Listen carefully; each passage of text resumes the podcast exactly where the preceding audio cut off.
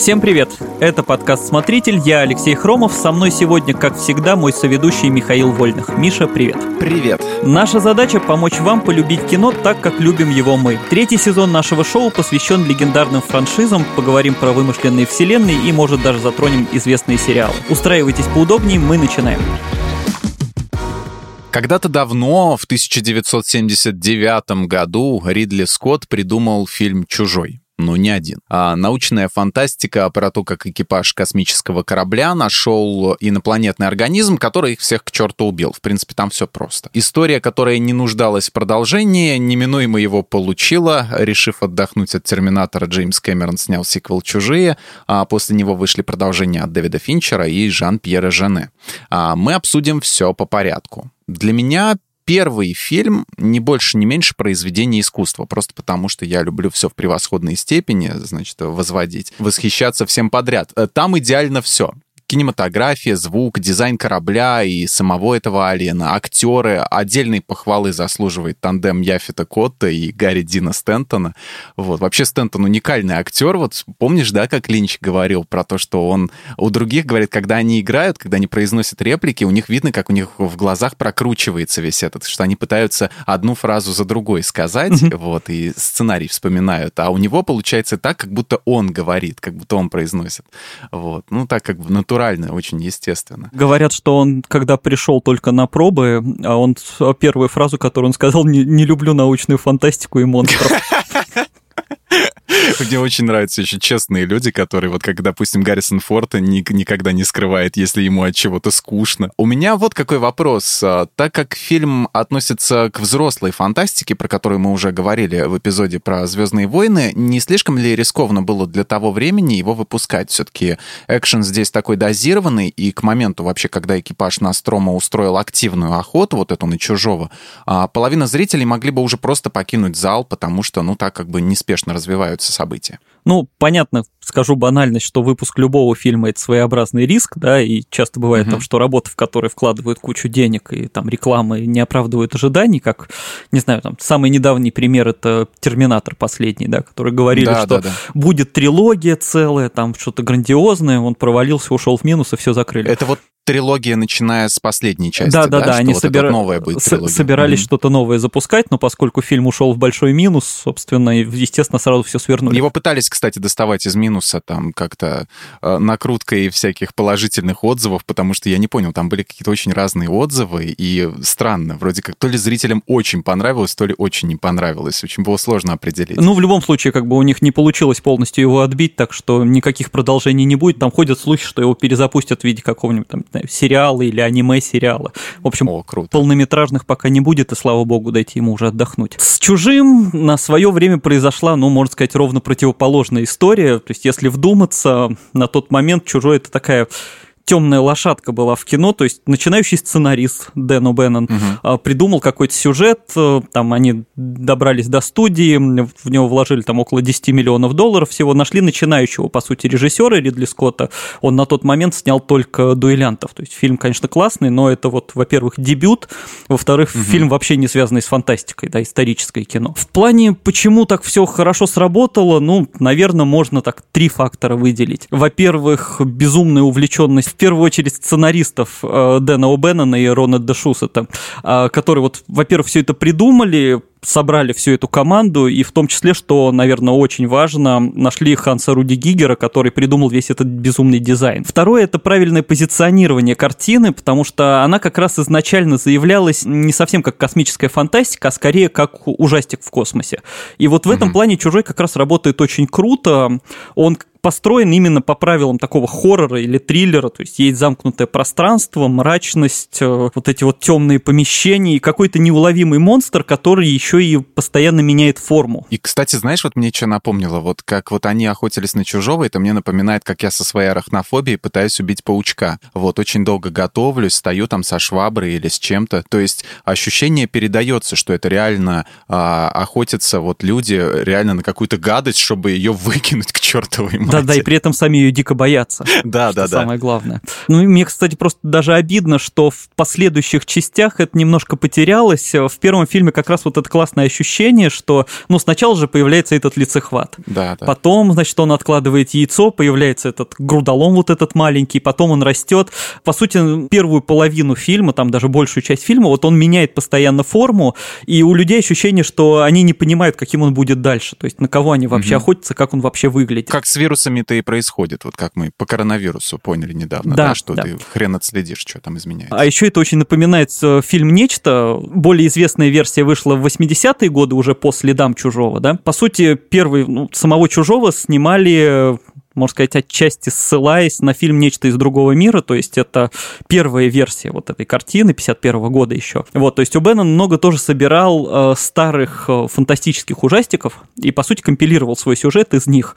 Э, то есть было «Нечто из другого мира», была «Запретная планета», была «Планета вампиров», то есть очень много похожих сюжетов, да, и где злой пришелец прилетает в какое-то замкнутое пространство и всех убивает, или угу. вот эти вот инопланетные там перемещения, да, как в запретной планете, когда они прилетают, там тоже безумие всякое начинается. Вот, у Беннон потом даже говорил, что он украл свой фильм у всех то есть собирал вот разные сюжеты. Я вспомнил про Star Trek, там была серия, где капитана Кирка, в общем-то, как-то разделили там что-то на атомы, по-моему, через этот, через транспортатор. Он был там в виде призрака всю серию, то есть тоже такая мрачная была довольно-таки серия, где во всем корабле, во всем Энтерпрайзе погас свет, и вот он там летает, пытаясь донести а, сообщение, как его вернуть, в общем-то, к жизни. Ну вот, в общем, получается, что сюжет такой достаточно, ну, не сказать банальный, но знакомый.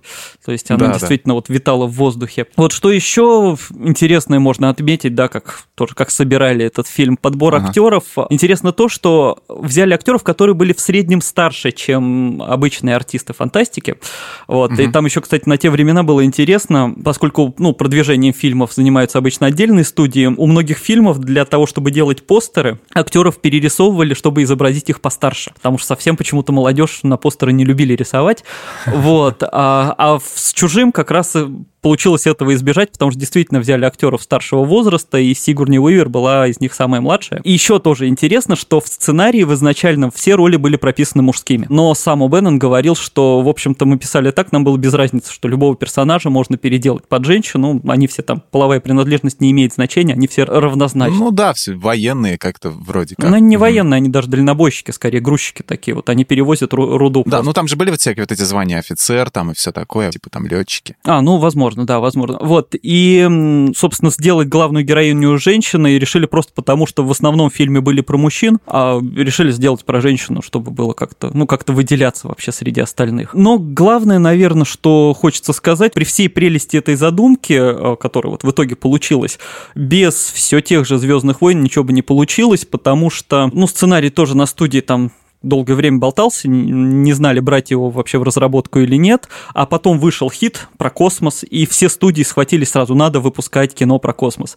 И, собственно, угу. продюсерам первый попался сценарий «Чужого», и они его запустили в производство просто потому, что вот были популярны фильмы про это. А, небольшой элемент удачи. Такой. Да, да, отчасти вот удачно просто все сложилось. Мне еще нравится, как там диалоги построены, то есть начинается, в общем-то, знакомство с экипажем, с того, что они просто разговаривают, и не разберешь, кто что говорит, просто такой гул, угу. который постепенно переходит, в общем-то, в нормальный диалог. Ты можешь уже расслышать фразы, как они там просто за столом беседуют, и то вообще, как это все подается а, в таком полудокументальном стиле. Вот что мне всегда нравилось в этом фильме. То есть а, и все вот эти переговоры по радио, когда они, а, в общем-то, пытаются высадиться на эту планету, тоже как будто мы реальные какие-то съемки, документальную хронику НАСА смотрим и прочее. То есть в этом плане звук здесь очень-очень крутой. Вот, очень круто все сделано. А еще мне там нравится, что вот если так смотреть непредвзято, это уже трудно, конечно, mm-hmm. но вот первый раз. Включаешь фильм, и ощущение, что Рипли-то вроде бы и не главная героиня, там как будто бы делают сначала акцент на капитана, что вроде как, ну и да, так привычка, да, да. что вроде вот они будут со всеми этими делами разбираться, а она такая ага. немножко второстепенная, и потом вот все меняется, и она, ну, понятно, вопреки своим желаниям становится вот главной героиней всего этого. Капитан, а, почему с него смещается фокус, потому что он первый совершает глупость. Да. А, ему говорят, что Кейна надо поместить в карантин, он говорит, нет, иначе он погибнет. А, включает включает свое вот это вот геройство, ненужное никому, которое не допустил бы ни Жан-Люк Пикард, ни а, капитан Кирк, а он говорит, нет, впускать. Вот, и тут мы начинаем понимать, а, почему, потом уже понимаем, почему Иэн Холм говорит, а приказ есть приказ впускать, конечно. Да-да-да. Вот, у него там свои были интересы. Первый фильм очень созерцательный. Вначале неспешно показываются красивые декорации. Видно, что все это не куски фанеры на скорую руку собранные, а почти реальный гигантский корабль. Во всем этом видны отсылки к космической Одиссеи Стэнли Кубрика. Это если не брать вот явные намеки, вроде монотонных вдохов-выдохов в шлеме. Как так вышло, что Одиссея моментально стала классикой? Ведь разница между этим фильмом и Чужим, она всего 11 лет составляет. С намеками ты, кстати, совершенно прав. Вообще Ридли Скотт даже не скрывал, что отчасти вот в плане дизайна ориентировался на космическую Одиссею, поскольку просто очень любил этот фильм. Хотя вообще интересно, что в плане стилистики вот чужого можно назвать чуть ли не противоположностью работе Кубрика, потому что у того был такой стерильный, чистый, аккуратный корабль, а здесь все такое максимально потрепанное, старое, да, уже да, такое да. где-то ветхое даже. А, ну, корабль дальнобойщиков, какой он и должен быть, да, в, да. в общем-то. И в этом плане, кстати, я вообще всегда восхищался Ридли Скоттом, потому что, если вспомнишь «Бегущего по лезвию», там тоже вот вроде бы будущее, вроде бы крутые технологии, но это все выглядит, ну, таким не свежим, ну, как трущобы, они и в будущем трущобы, там все все да, равно да, будет да. немножко побитое, немножко такое пошарпанное. Да-да-да, mm это очень живо, то есть это ощущение, что действительно там живут люди. Лужа, а в ней отражается неоновая надпись, собственно говоря. Да, да, да. да.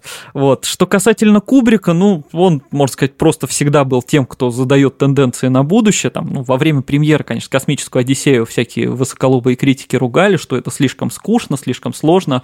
Но вообще, по-моему, было сразу понятно, что в плане визуальной постановки, в плане как показывать космос, это он, ну, буквально он создает методичку, как остальным режиссерам нужно снимать космос. Да, и до сих mm-hmm. пор ей пользуются. Вспомнить хоть Интерстеллар, хоть э, к звездам Грея, да, там все равно есть mm-hmm. много отсылок к космической Одиссее.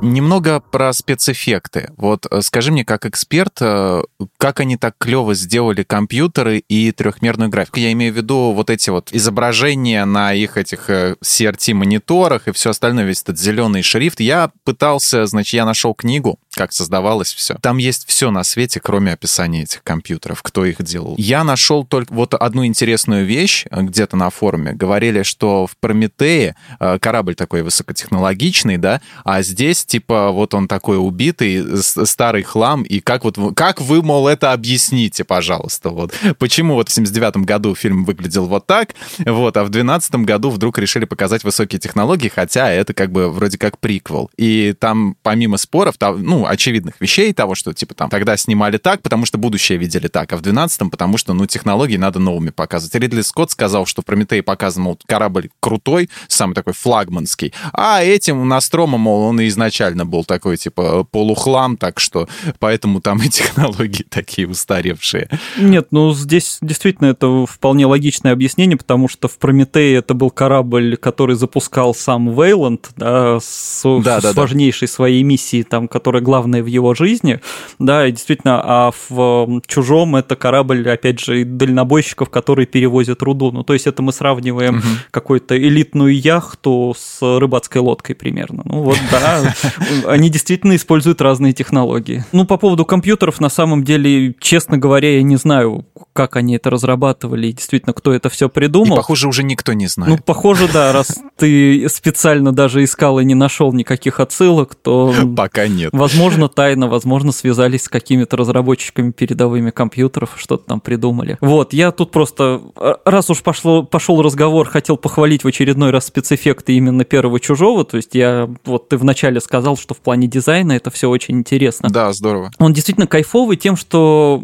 там все очень реалистично, и там, ну, есть даже много там на Ютубе разборов, как фильм «Чужой» создает атмосферу именно окружением, да, то есть не только угу. сюжетом и персонажами, а именно вот всем построением пространств, всем построением вот этих кораблей. И классно, что они действительно делали их, вот старались сделать по-настоящему, не какие-то там частями декорации, а вот прям полноценные помещения. И, ну, там действительно тоже было очень много всякой выдумки, выдумки, как, например, они показывали какие-то отдельные детали, якобы больше, они просто снимали э, детей в скафандрах, Вот что, ну, типа, А-а-а. люди меньше, детали кажутся больше, да.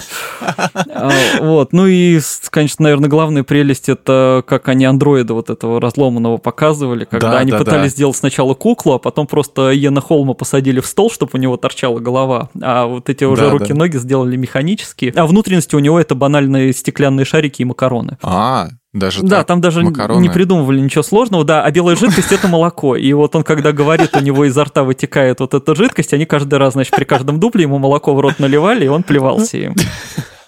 Вот, ну и тут сразу тогда вернемся к э, образу ксеноморфа и, естественно, к дизайну Ханса Руди Гигера. Там вообще, кстати, интересная история же, что О'Беннон с ним познакомился, когда работал над Дюной Александра Ходоровски. То есть даже если посмотреть mm. Прометея, там вот это вот огромное, не знаю, как сказать, даже не здание, а вот такой полукруглая такая штуковина. Это был концепт Дворца Императора в Дюне, который mm. придумали еще тогда в 70-х, и вот он, собственно, потом Ридли Скотт, когда вернулся ко всему этому, взял вот эти старые наброски. Или, например, они еще в первом фильме думали, что яйца будут складывать в виде пирамид, и тогда это не использовали, а в Прометее показали вот эти капсулы именно вот так, они пирамидами ага. такими сложены. То есть даже в Прометею использовали те самые наработки, да? Да, да, да, это вот вся франшиза просто построена на дизайнах Гигера, вот, ну и, естественно, он придумал а, чужого, что самое главное просто, да, вот этот вот образ совершенно какой-то то ли насекомое, то ли человеческий череп у него, вот эти вот зубы. Там ходили слухи, что вообще какие-то настоящие зубы из черепов доставали, что им прислали. Ну, это все такое на, на уровне слухов. Ну, я не удивлюсь, если Гигер таким занимался, вообще очень необычный человек был. Вот. Mm-hmm. И им еще к тому же повезло, они нашли вот этого юношу, который был два с лишним метра ростом и с очень длинными руками, посадили его в этот костюм, и вот он изображал чужого, поэтому он такой живой, потому что там внутри человек. А он, кстати, боялся высоты, крутые, поэтому сцены, когда чужой где-то нависает сверху, э, снимали с каскадерами и для них делали костюмы поменьше. Хотя, кстати, самое главное, вообще мы тут все вот глупости всякие обсуждаем, надо выяснить самый важный вопрос, который касается этой франшизы, который волнует всех фанатов. Если бы чужой носил кепку, как бы он это делал? Блин, я этим вопросом даже еще до того, как посмотрел «Чужого», еще в детстве задавался. Думаю, блин, ему, наверное, должна быть подходить очень длинная кепка, наверное, такая, если ему кепку носить. Я просто в детстве кепки носил.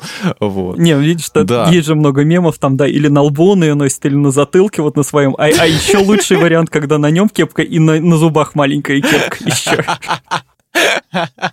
Сам ксеноморф мне понравилось в третьей части, где они сообщение пишут, вот эту вот телеграмму, да, угу. она говорит, пиши ему, значит, говорит, э, ксеноморф. Он сидит и собирается, я думаю, и как он будет? Сразу догадается, как зиноморф, там же через Z можно написать. Угу. Он так сидит и говорит, как ты это пишешь? Как писать ксеноморф? И она села за компьютер и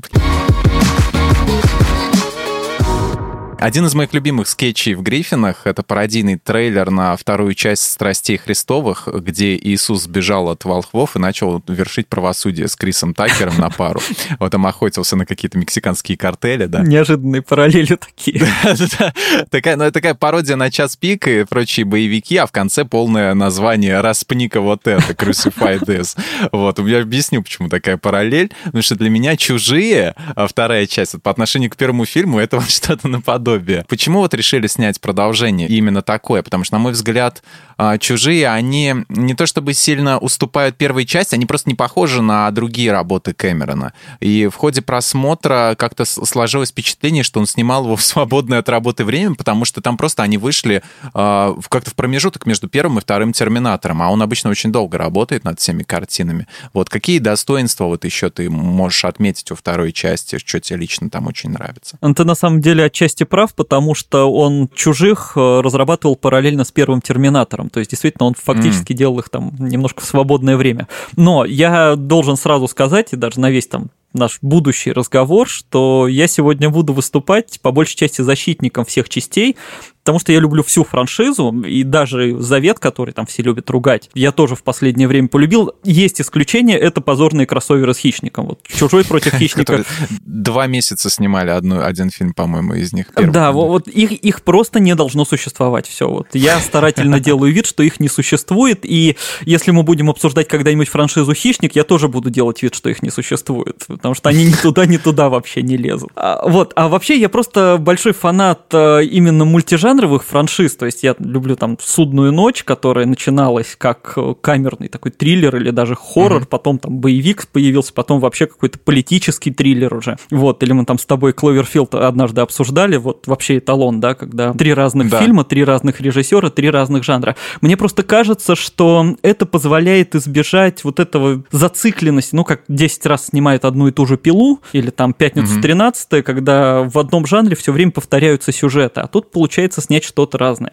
У меня, кстати, небольшой офф-топ на рубеже вот как раз 21-22 годов возникла мысль, что необходимо придумать еще одну мультижанровую франшизу. А, когда вышел фильм «Не смотрите наверх» Адама Маккея про то, как на Землю падает астероид, я подумал, что этот фильм должен существовать в мире фильма «Меланхолия» Ларса фон Триера. Просто тот снимает ага. личные переживания про семью, вот такую драму, а этот снимает, значит, политическую сатиру. А потом вышло «Падение Луны» э, Роланда Эмериха, где на Землю падает Луна уже. Вот, и я подумал, что эти все три фильма нужно объединить в одну франшизу, что на Землю должна падать одна и та же какая-то планета или астероид. И вот фон Триер будет mm-hmm. снимать драму, а Маккей будет снимать а, сатиру, а Эмерих будет, как всегда, снимать героический боевик, где там все взрывается, все рушится. Ах, мечты, мечты, да. Хотя идея классная. Да, это могло все просто отлично сосуществовать в одном мире. Да надо им написать на e-mail кому-нибудь из них, фон Триер. Да, фон Триер-то такой общительный, конечно. Да, очень дружелюбный парень. Да, ну вот, и, по-моему, «Мир чужих» отчасти получился вот таким же. Это совсем-совсем разные фильмы от разных авторов, и поэтому они не превращаются вот в «Пятницу 13 а, Но тут, да, следует признать для поклонников первой части, что Кэмерон просто сам дух «Чужого» даже вот изменил, то есть был такой камерный очень фильм, а стал полноценный фантастический боевик, причем у меня ощущение, что это была такая немножко репетиция перед «Терминатором 2». Второй «Терминатор» по отношению к первому точно такой же. Первый был триллером таким достаточно жестоким, да, да, да. а второй уже вот все пулеметы, перестрелки, погони, вот это все. Я вот когда смотрел «Чужих», я видел этого персонажа Хикса, думаю, а, блин, как он на Кайла Риза-то похож. Да, думаю, да, да. вот бы ему где-нибудь Кайла Риза бы сыграть вот в какой-нибудь части тогда, вот он бы взлетел как актер. А потом я посмотрел IMDb. Это, кстати, из немногих актеров, кто несколько раз работал с Кэмероном, потому что он достаточно жестокий режиссер, и многие от него быстро уходят, вот, а он как-то а, вроде как втянул вернулся, да, и ему было нормально, он еще в «Бездне», по-моему, снимался. По поводу того, зачем нужно было продолжение, это, конечно, отдельный вопрос, потому что, да, изначально первый фильм задумывался отдельным, без сиквелов каких-то. Там в первой версии сценария Рипли взрывала корабль и чужой окончательно погибал. В, в следующей версии там какие-то были разработки, где сама Рипли погибала, а, по-моему, чужой там чуть ли не летел захватывать землю, что-то такое. Понятно, продюсеры, видимо, быстро поняли, что потенциал на продолжение есть. Фильм там окупился в несколько раз, даже в первом прокате, потом в повторный прокат его пустили, он еще много собрал. Вот, ну, естественно, все захотели сразу запустить продолжение, а тут уже 80-е годы, все хотят размаха развлечений, и, собственно, да, да, решили да. снять такой вот большой боевик уже. Но, на самом деле, даже сам Кэмерон в какой-то момент говорил, что вот он изначально думал, что сиквел не нужен, но ему просто дали возможность, ну, он решил, что надо уже снимать тогда.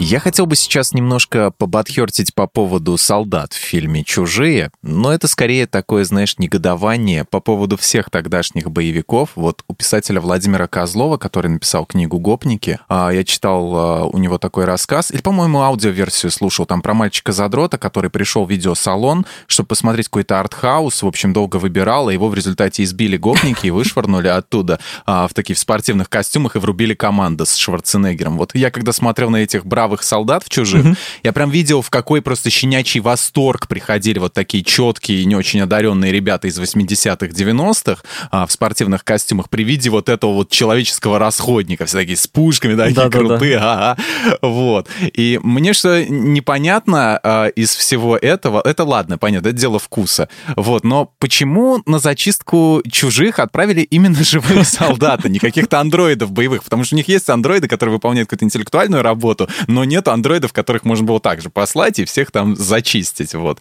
Типа тогда слишком много референсов было бы там к Терминатору. Ну, не знаю, если попробовать там придумать какую-то логику, возможно, андроиды слишком дорогие. Да? Ну, может, там, или как А-а-а. компания дорожит ими больше, чем людьми. Ну, можно было какими-то дешевыми китайскими их эти самые сборки такой бюджетной. Ну, это я выдумываю уже логику. Вот, на самом деле, изначально все еще проще. Опять же, сам Кэмерон говорил, что он очень давно хотел снять кино про спецназ в космосе, ну и, собственно, раз представилась возможность, он... Да-да-да, как, как, как в стратегиях, да, типа юнитов направить, и там они же маленькие такие, особенно в там Command and Conquer, да, mm-hmm. их там вот так вот всех по это передавят как-нибудь, вот, и все, они там покричат, посмешно повизжат, вот, понятно. Ну вот, так что просто потому что хотелось. Ну, тут мы, хотя, конечно, возвращаемся к извечному вопросу реализма в кино, да, который мы уже неоднократно угу. обсуждали. Ну, да, если да, бы да. отправили роботов, не было бы никакого фильма, все, точка, как бы, да. Ну, отправили, и все, была бы как этот, знаешь, типа... Короткометражка. Да, типа как вот эти игры FIFA менеджер, да, или NHL менеджер всякие, где ты игроков создаешь, и там, типа, начинается матч, матч матче тебе не показывается, показывается потом результат, очки, кто с, с каким счетом выиграл. Ну, вообще, на самом деле, действительно, к фильму вопросов достаточно много. Ну, наверное, главный из них это вообще появление королевы ксеноморфов, да. Там и так очень сложная вот эта репродуктивная система.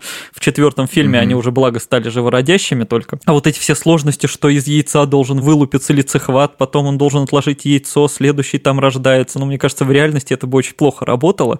Вот, и тут еще mm-hmm. и королева у них оказывается кажется, есть, которую Ридли Скотт точно уж не задумывал. Вот, ну, с другой стороны, понятно, зачем эта сцена нужна, зачем вообще эта королева нужна, потому что он хотел показать, как Рипли в костюме погрузчики дерется с самым большим монстром. Красиво, это просто красиво, сцена получилась крутая, и потом на нее там все просто бесконечно, мне кажется, в кино ссылались, в том числе и сам Кэмерон уже в «Аватаре», да, где главный герой дерется со злодеем в таком же костюме. А еще, кстати, что важно, тоже сегодня много важной информации. Чужих же выпускала студия 20 век Fox, а потом их купил Дисней. И теперь королева чужих может считаться диснеевской принцессой. И теперь мы с ней мерч можно продавать. Да, да, там в платьице. И, возможно, даже кепку на нее пошьют нужного размера. Кстати, если она будет носить корону, какая это будет корона? Их будет много носить корон, чтобы покрывала всю ее продолговатую голову. Казалось бы, вторая часть закончена, очередного чужого отправили в открытый космос гулять, но история так всем полюбилась, э, что серия обзавелась третьей частью. Может быть, я не думаю, что дело в том, чтобы франшиза приносила много денег и что надо было продолжать доить. Я верю, что просто история правда всем полюбилась. Вот, э, за позитивчик потопим. И за съемки фильма взялся уже наш любимый Дэвид Финчер. По-моему, это первая его, да, полнометражная да, работа была? Да. Да, и получилось что-то вроде «Бешеного Макса», только без машин, все герои сидят в тюрьме под землей. Сам Финчер, я читал, что он не очень любит вспоминать этот фильм, как Линч Дюну. Хотя, на мой взгляд, «Третий чужой» вышел э, интереснее фильма Кэмерона, ну, в том плане, что больше научной фантастики, потому mm-hmm. что на это Кэмерон-то и не претендовал. Вот. Э, тебе самому вообще какой фильм больше по душе из всего этого? Тут по поводу продолжения, я как раз ну, где-то с год назад пересмотрел вот все старые фильмы, а совсем недавно пересмотрел четвертую часть и приквелы. У меня первая мысль, которую тоже очень хочется озвучить, вот если мы исключим желание там студийных боссов все это продолжать, продолжать, а возьмем только внутреннюю историю, то сама она получается очень какой-то ироничной. То есть Рипли — это противоположность вот этим всем как раз э, киношным крутым героям. Она все время пытается избежать этих столкновений. Она всех пытается предупредить, что, ребята, давайте, давайте не связываться уже, давайте все это закончим. А ее все время mm-hmm. туда силком тащат. И вот третий фильм, да, да. она уже, чтобы это закончить, она уже, простите за спойлер, умерла уже даже. Но все равно мы не дадим ей покоя. Я забыл сказать сказать, блин, у нас будут спойлеры, вы их только что послушали. Ну ладно, а. им фильмам уже по, по 30-40 лет, ничего страшного. Ну, да. Вот, по поводу отдельно третьей части, тут вообще можно оговориться, вообще можно очень долго рассказывать, что, в принципе, «Чужой 3» не был фильмом Финчера изначально, он вообще мог быть совсем другим. Там, да, студия хотела продолжения, но, собственно, даже сами продюсеры не представляли, чего они хотят снимать. То есть была такая изначальная идея, что после событий «Чужих» ксеноморфы попадают на Землю, и там начинаются на Земле уже какие-то масштабные разборки, и вообще за сценарий изначально взялся Уильям Гибсон автор нейроманта. Вот, и у него были какие-то аллюзии на холодную войну, что на Земле компания Вейланд Ютани там захватила чуть ли не полмира, а им противостоит какой-то наследник Советского Союза, и вот они при помощи чужих начинают воевать и создают какие-то версии ксеноморфов, которые связаны уже с человеческой ДНК. Да, и кто смотрел четвертую часть, уже заметили параллели. Но в итоге там да, что-то вроде даже нашли режиссера, потом все развалилось, потом Гибсон тоже ушел, а, взяли Эрика Реда, это сценарист попутчика, вот, и там уже придумали про космическую станцию сюжет, и где разводят каких-то животных, и там должны были появляться миксы коровы с чужим, свиньи с чужим, а потом пятиметровый человек чужой. О, кстати, корова же была, да, там? Корову же сожрал чужой. Да, но он просто родился из коровы, а тут какие-то вот да, да, должны да. были быть, я даже не знаю, как они должны были выглядеть. А, вон оно почему так было. Там а. уже дошло до того, но Сигурни Уивер в принципе сомневалась, сниматься в третьей части или нет. Она там думала появиться в небольшом камео каком-то. Ну, когда чек показали, она уже перестала сомневаться. Нет, тут она сначала просто психанула и сказала, вообще не напоминайте мне про этот фильм, вот при этих коровах чужих я сниматься не буду. Вот, и ушла. Потом придумали еще один сценарий, я тут даже просто имен называть не буду, их слишком много. Вот, и там хотели вернуться к истории Гибсона, но уже СССР развалился, и, собственно, холодная война стала никому не интересна. Потом пришли новые сценаристы, предложили новую идею, что там будет деревянный планетоид, а на нем живут монахи. Вот. И уже хотя бы из этой версии стал зарождаться сюжет, вот который в итоге получился у Финчера. Только планета стала не деревянная, а тюрьма, а монахи стали заключенными. Ну да, Финчер это кино не любит, но там скорее дело в том, что он сильно конфликтовал с продюсерами. Он изначально себя позиционировал как режиссер такой достаточно свободный, и следующие все фильмы он старается снимать вообще независимо ни от кого, только так, как хочет. Вот, а там первая работа, и на него сильно давили, заставляли что-то править, что-то переделывать, вот, а, и поэтому он как раз вот от него и отказывается. Ну, собственно, наверное, как и с Линчем примерно та же история. Да, да, да, Вот, но mm-hmm. Действительно, вот мне тоже третий фильм нравится больше второго. Мне не очень нравится, что там стали увлекаться как раз с компьютерными эффектами сильно. Там ксеноморф иногда таким... О, отстойно получились они, да, самая поганая вообще версия ксеноморфа. Котиком таким каким-то получился, да. Вот он мне одного из моих котов напоминает. Он мне напомнил рептилию из первого Mortal Kombat, хотя и там она выглядела лучше. Ну да, да, да. Вот, но приятно действительно, что франшиза вернулась вот к истокам. Это такое вот клаустрофобное состояние. Вот это. И что мне нравится, там опять один монстр. Да, то есть э, в «Чужих» проблема Кэмерона, мне кажется, в том, что там чужих этих слишком много, и каждый монстр стал каким-то, ну, простым таким дополнением. Э, ну, как если представить кошмар на улице Вязов, там Фредди Крюгера легко убить, но их 50 штук. Вот примерно то же mm-hmm. самое, как бы, когда один этот ксеномор всех пожирает, он страшнее, потому что это какое-то одно неуловимое чудовище. Вот, и это, этот фильм я люблю, наверное, ну, почти на уровне первого, особенно режиссерскую версию. Так что, ну, наверное, вот, да, я больше всего за первый и третий, хотя, повторюсь, я люблю их все. А мне вспомнился первый попутчик, ты его вот уже упомянул. А там в фильме главный герой страдает от бессонницы и, возможно, уже от шизы или каких-то там иных психических расстройств.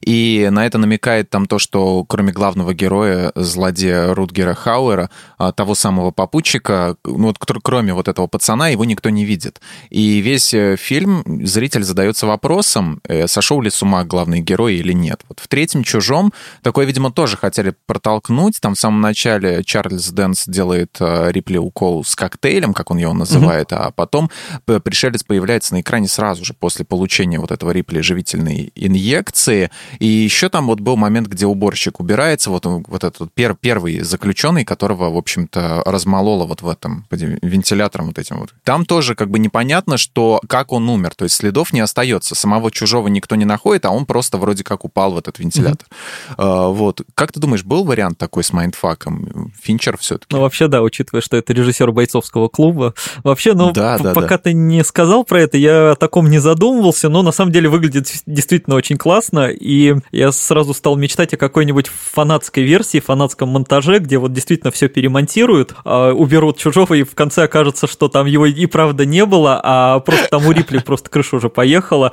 и либо она всех убивала, либо кто-то из заключенных просто всех убивал, они же там все-таки особо опасные преступники, да, вот, да, да. кто-то всех убивал убивал, а она все пыталась свалить это на какого-то монстра вообще. Ну, это надо будет доснимать что-нибудь, как, как у Лукаса с этими, с компьютерной Рипли. Ну, или переозвучить а, хотя бы. Сигурни Уивер. Да, да, да. Вот, ну так что да, я за такую трактовку. Я вообще очень люблю фанатские версии, там, про чужого, ну, мне сходу только вспоминается, что кто-то предполагал, что на самом деле ксеноморфы живут что-то порядка недели, потому что они слишком быстро растут, слишком быстро меняются, и они вот так вот плодятся, как раз чтобы поддерживать популяцию. А. Что это, ну, типа, типа насекомых, они слишком быстро умирают. А тогда можно было бы его просто закрыть в этом, а где Ну вот да, этом... посидеть недельку, сами умрут. Посидеть недельку, подождать, да, а потом открыть. Ну да, ну, кто-то там их опровергает, но понятно, что это на полном серьезе обсуждать не хочется, но есть очень много теорий, как вокруг любой франшизы.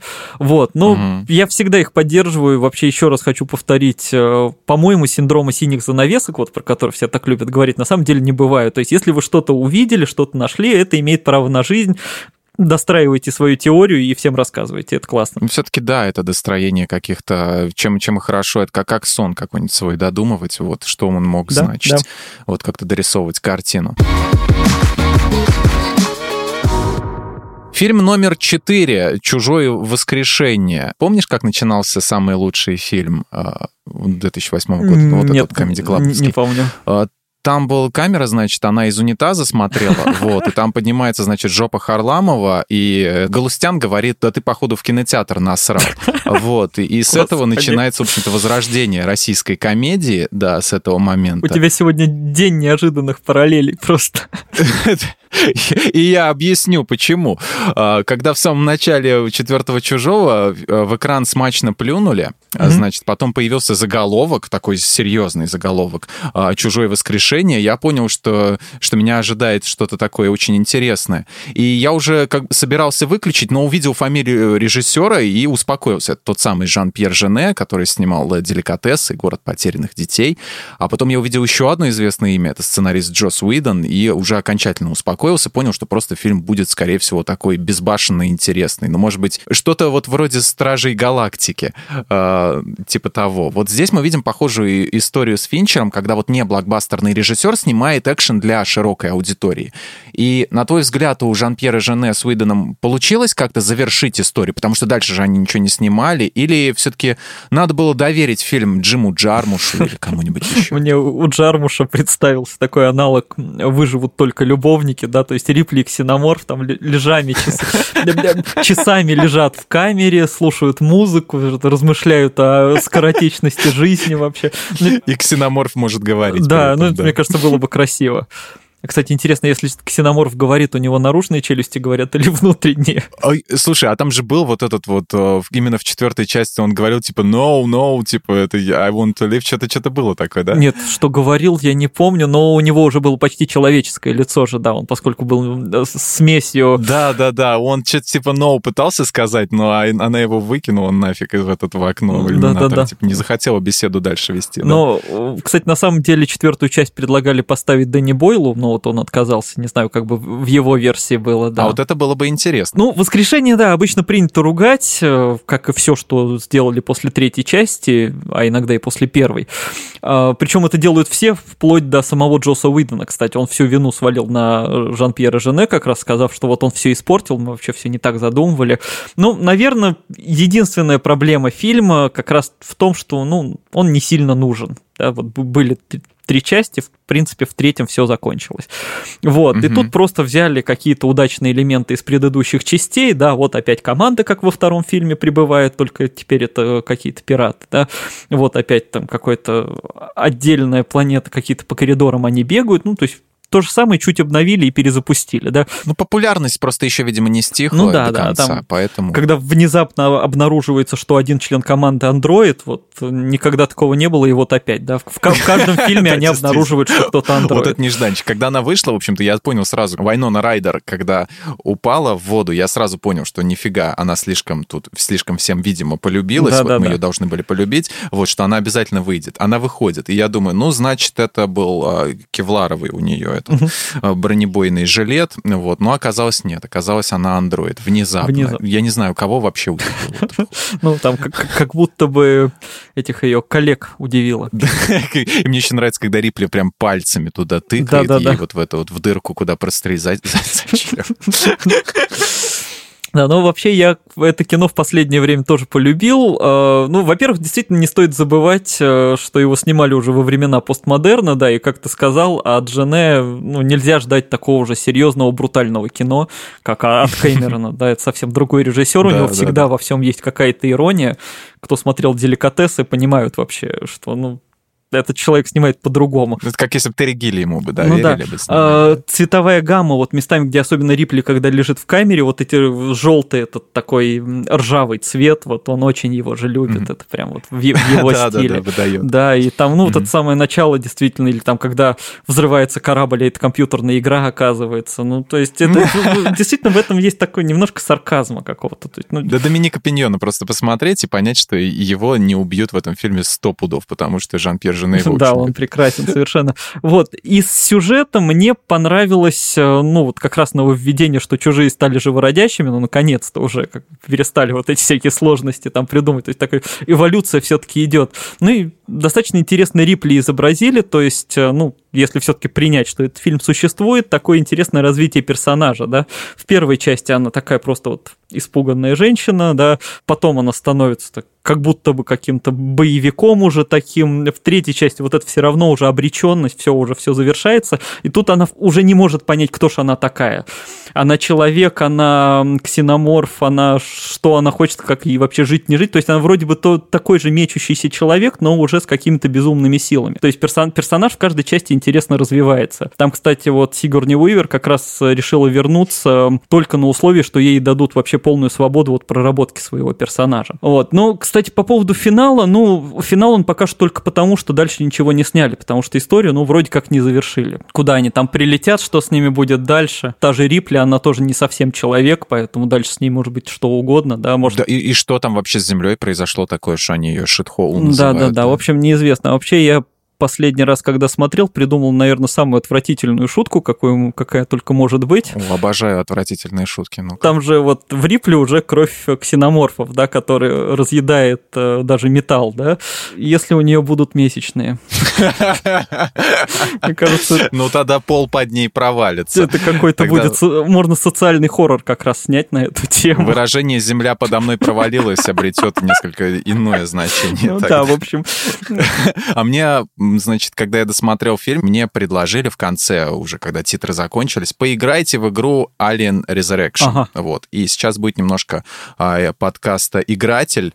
Вот, я ее скачал. И напомнила Doom 3, но Doom 3 вышел позже. А вообще такая интересная ходилка-бродилка, в общем-то, где ты играешь за Рипли, и тебе надо, значит, как-то то ли выбраться, то ли сбежать, в общем, понять, что происходит, потому что там половину уже всех этих охранников поубивала, вот, вот. Алиена, кстати, там неплохо нарисована. Вообще по графике она была такая для 2000 года передовая, хотя игра вышла через три года а, после самого фильма. А я так понимаю, там сюжет они повторяют, да, фильмы или что-то новое? Да, да, сюжет они примерно повторяют, да, ну, как бы начинается она немножко с другого, но все, все тоже, в общем-то, что мы видели в фильме, в общем-то, оно воссоздано.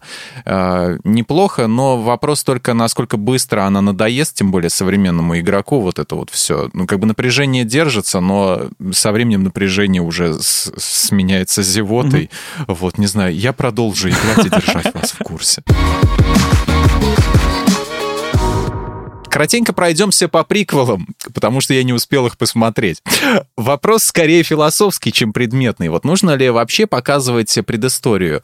А не лучше ли оставить какую-то долю тайны и мистики? Ведь если взять, опять же, ту же самую космическую Одиссею и дописать к ней приквел с объяснением появления вот монолитной плиты и всего остального, да, вот будет очень интересно, да, ну, как бы будет понятно многое, но оригинал вообще тут же обесценится, вот, и не будет никакого смысла смотреть тогда фильм Кубрика. Вот как ты считаешь, нужно, не нужно снимать приквел? Кстати, ты уже посмотрел фильм «Все везде и сразу»? Нет еще. Это новая работа режиссеров э, фильма «Человек швейцарский нож». Угу, но с Редклиффом. Да, угу. совершенно безумное такое творение, и там есть э, дичайшая отсылка к космической Одиссее, там просто разбираются разные параллельные реальности, и в частности угу. есть сцена вот с этими с обезьянами, как э, у Кубрика, только там э, в этой битве побеждают обезьяну, у которой сосиски вместо пальцев, и у всех людей в будущем тоже появляются сосиски вместо пальцев. Эволюция пошла да, не да, в ту сторону. дичайшее кино, но я просто был в восторге. Вот, ну, касательно приквелов, да, возвращаемся к теме. Угу. Касательно приквелов, ну, тут, опять же, сразу обозначим, да, про чужих против хищника мы не говорим, их не существует. В нашей реальности. В нашей реальности, да. С тобой, да, на сегодняшний да. подкаст. А что про Ридли Скотта, то есть про фильмы «Прометей» и «Чужой завет»? Ну, первое главное, наверное, что надо сказать, что называется хозяин-барин. То есть человек придумал когда-то эту историю, снял первый фильм, и, ну, раз уж ему захотелось вернуться и что-то рассказать, ну, почему бы и нет. Хочу снимаю, хочу не снимаю. Ну, да, да, в общем-то, он примерно всегда, всегда так и подходил к своим фильмам, такой достаточно упрямый человек, грубоватый местами, на все слышали, как он одного нашего критика послал, поэтому, в общем, ну, такой интересный режиссер, интересный. Ты же понимаешь, не все любят критиков, как вот так вот получается? Ну, да, нет, там, на самом деле, деле достаточно забавный был разговор, ничего такого агрессивного, просто если знать именно обычное поведение Ридли Скотта, для него это, ну, почти норма. В общем-то, ему не понравился вопрос, он сразу ответил. К самой франшизе действительно вопросов было очень много, там, и не только откуда взялись сами чужие, там, фанаты вот больше всего, наверное, гадали, что за мертвое существо было в первом фильме, да, которого называли «Космический жакей», где они, собственно, обнаружили яйца. А что за мертвое существо было, а где оно было в начале? Где они обнаружили яйца на этом планетоиде, а, там, собственно, ага. сидел вот этот вот космический жокей, э, гуманоидное существо, он там в маске еще был. Вот, а. собственно, было непонятно, откуда он взялся. Что это такое, да? Да, в Прометее рассказывают про э, происхождение, и там даже в Завете дальше вот тоже примерно про то же самое. Вот, и, как я уже сказал, Ридли Скотт, в принципе, много использовал концептов, которые там не попали в первый фильм или там не раскрывались. Ну, конечно, на него стали все ругаться, в первую очередь, наверное, за то, что он ужастик, вот этот триллер сменил такой, ну, фактически философии уже, и даже и религиозной какой-то философии. Но тут, наверное, просто нужно понимать, первую часть человек снимал в 40 лет, а приквел в 70 угу. лет. Понятно, что у него образ мысли уже изменился, и вообще темы, которые его волнуют, они давно изменились. Ну, вообще, наверное, даже плохо, если человек в 70 лет говорит о том же, о чем в 40. Да, ну, какое-то развитие да. должно быть. Хотя вот если мы посмотрим интервью Линча, допустим, когда он, про, когда он снимал «Голову ластик» и какое-нибудь одно из последних интервью, этот человек всегда такое ощущение, что был вот Дэвидом Линчем. Линч, мне кажется, исключение из всего вообще в жизни, и он просто как-то заморозился во времени, да, он такой, ну, или он да, нашел вот это да. свое дзен там, или как говорит, да. Он, он вечен, он как будто. Вот, и поэтому, да, он может быть такой какой-то частичкой стабильности в этом мире, ему не нужно да, меняться, он да. познал все еще тогда. Вот, ну, а Прометей, там дальше и Завет, это скорее скорее вообще размышления да, о самой сути человека, по его происхождению, там, о материальности богов, например. И мне очень нравится там, как раскрывается конфликт между людьми и андроидами. То есть он следует вот через оба фильма, и получается, что, ну, андроиды, они вроде как живут вечно, не стареют, не болеют, но как будто бы у них отсутствует душа. Да? И получается, что и люди, и андроиды друг другу завидуют. То есть, с одной стороны, люди хотят быть такими же прекрасными и вечными, с другой стороны, андроиды хотят вот творить, создавать. Я робот, и нет у меня сердца. Да, да, что-то вроде того. И вообще, ну, подтверждение того, что Ридли Скотта волнует эта тема, кто смотрел э, сериал «Воспитанные волками», он его вместе с сыном э, снимает, э, там ровно то же самое. Там те же андроиды, которые хотят быть творцами, то есть абсолютно то же самое. Офигенный сериал. А, ну, я не знаю, я его не совсем, немножко не выдержал, но я думаю к нему вернуться. Вот я как раз что-то сейчас пересмотрел всех чужих, вот Прометей и Завет, mm может быть, как раз я... Чтобы понять э, линию Ридли Скотта, его мышления. Да, да, преисполнился, и, возможно, я к нему вернусь, и, может быть, на этот раз мне зайдет лучше. Вот, он, ну, необычный, там, специфический такой. Вообще интересно, что, ну, вот сам Ридли Скотт говорит же, что он продолжение все, которые снимал не он, он не смотрел и вообще ничего про них не хочет знать, что это не его кино, вообще его это не касается. Но через всю франшизу идет очень интересная мысль, вот включая приквелы, которая мне очень нравится. А, потому что если кого-то спросить, вот, ну, кто главный злодей во всей этой истории, все, конечно, говорят, что это вот чужой, да, ксеноморф или там хотя бы королева. Ну, естественно, кто, кто главное зло-то творит, да. А по сути, если вдуматься, главный злодей всей этой истории – это компания Вейланд Ютони. Которая задумала потревожить их э, на планете, да? Да, которая хотела в первой части перевести их обязательно. И вот андроид-то, собственно, выполнял приказ, он должен был это все доставить, да? Да, а да, да. Во второй части тоже у них были свои тайные планы, да, и когда уже начинаются... И, и в третьей части же тоже в конце приехали, они хотели спасти этого ксеноморфа, значит, чтобы его mm-hmm. тоже использовать. И И в приквелах раскрывается то же самое, что все, по сути, происходит из-за них. Ксеноморфы — это просто такая функция, да, это оружие или там какие-то существа почти бездумные, и если бы, собственно, эта корпорация не хотела как-то их использовать в своих целях, э, всех, ну, большей части проблем бы не было. Ну, это просто существа, да, которые, возможно, вот этот вот бикон, вот этот маяк, который они, который передавал сигналы, он, возможно, и просто как бы,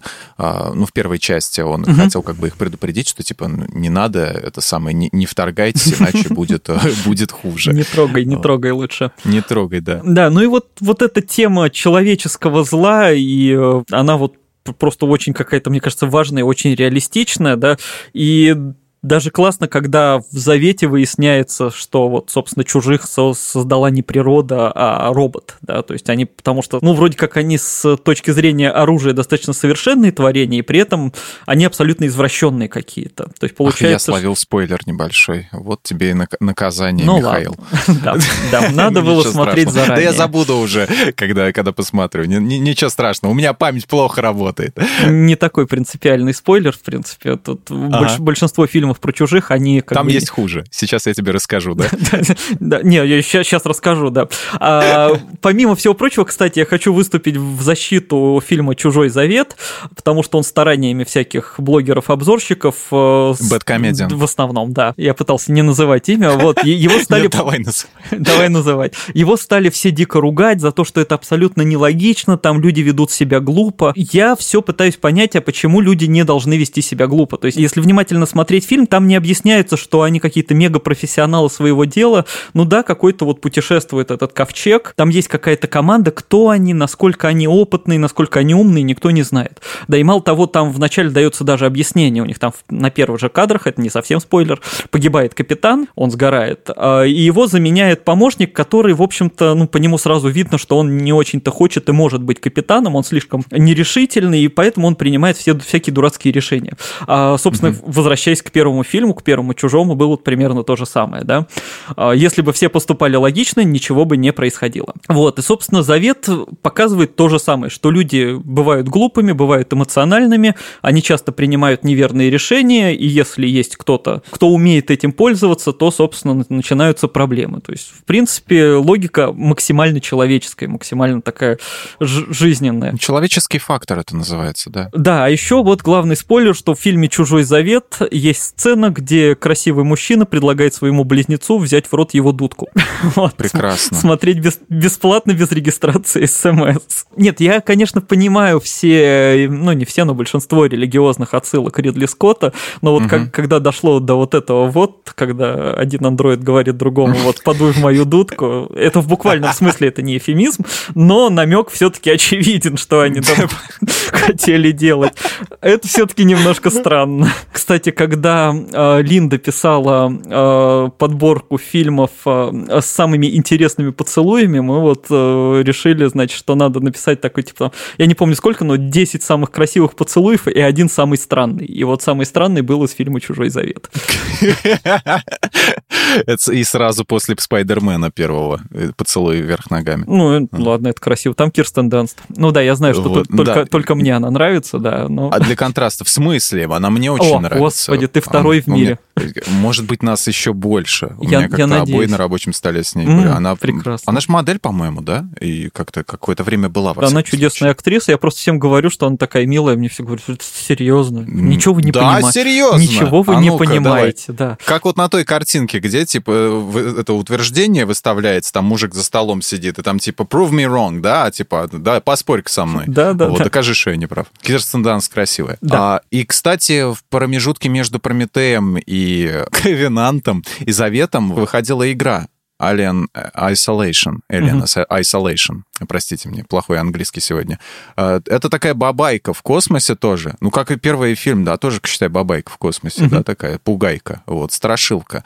И там надо бегать от андроидов. И андроиды там прям, они не как Иэн Холм выглядят, они прям реально как манекены, вот, mm-hmm. и они тебя могут за шкерняк взять и, в общем-то, а, об какой-нибудь об пол тебя, значит, звездануть. Вот, и от них надо убегать. И вообще там игра вдохновлена опять немного подкаста «Игратель», вдохновлена первым фильмом, угу. и там вот эти вот все закрывающиеся кольцевые, как бы так сказать, двери, да, кольцо суживающееся, вот и прочие э, всякие фишечки можно найти параллель с первым фильмом, да, очень прикольная игра, то есть, ну, как бы побегай от злодея, такой как бы хоррор, вот, но, но интересная, там много всякого, там и лор, в общем-то, как бы объясняется, и там вот во всем этом, ну, поскольку уже и Википедии всяких понасоздавали, да, всяких вики, точнее, по, по, по этому, по Алиену, в общем, а, кто хочет а, так глубже как покопаться во всем в этом, в общем-то, во вселенной, тот э, обязан просто поиграть в игру Alien Isolation, это прекрасная игра. Не, мне вообще формат нравится, потому что я вот с миром компьютерных игр знаком мало, как бы меньше, чем хотелось бы.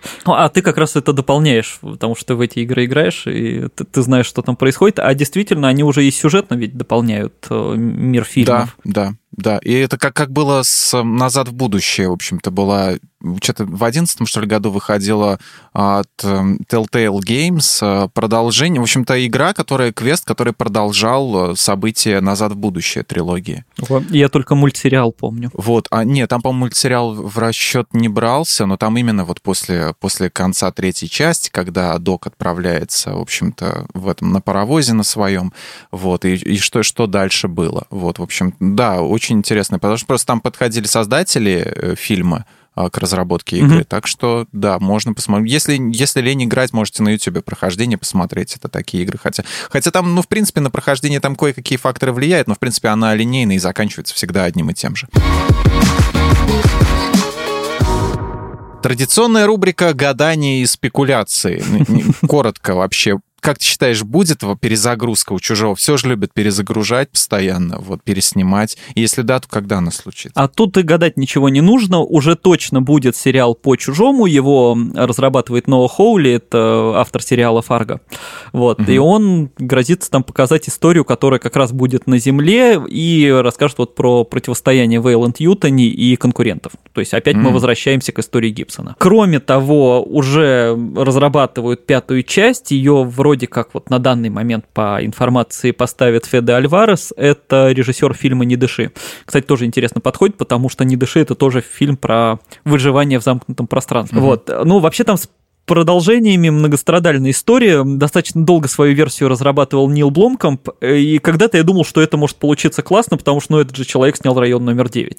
Вот. Да. Но вот после провала фильма «Демоник», мне кажется, его на пушечный выстрел уже не подпустят к большому кино, потому что он что-то с каждым годом снимает все хуже. Вот. И вот теперь на Альвареса, значит, переключились. Ой, я тут название вспомнил, я же его смотрел, а, этот фильм. Да, а, я, да, я да, помню, да, мы да. как-то перед подкастом каким-то обсуждали, и ты прям был в ужасе ужасе от финала этого фильма. Но он действительно какой-то... от того, что так слили, да. Да, он вообще какой-то максимально кривой, я не знаю. А, вот, ну тут, наверное, кто внимательно слушал выпуск, уже понимает, что чуть ли не с каждой частью чужого такая история, что ее действительно должны понимаю, выстрадать просто, да, ее тысячу раз перепишут, поменяются режиссеры, ну, скорее всего, она будет. Какой она будет, вообще никто не понимает. Ну, естественно, Ридли Скотту никто не запретит снять продолжение Завета, потому что мы все-таки должны, наверное, узнать, как этот самый Жакей попал на планетоид вот в самом первом чужом, да, и как, как это все зациклится. Мне кажется, он должен подвести все-таки к этой истории. И кто притащил кошку? Не, ну кошку, кошку. Куда же без кошек? Ну, а кто ее припер тогда, вот именно первую вот эту вот? Джонсон называлась, да? Джонс. Да, ты думаешь, что это ксеноморф принес кошку? Я думаю, что... Господи, Сейчас уже может быть что угодно. Жакей ее туда может а, быть, да. подсадил, вот, чтобы всем с карты спутать. Как нам говорили в робоцепе, котики это главное зло всегда, так что, скорее всего, все началось из-за них. Мне очень нравится, как она с переноской с этой ходит. Да-да-да. А, спасай кота, спасай кота. Коты, да, кот не должен это пострадать.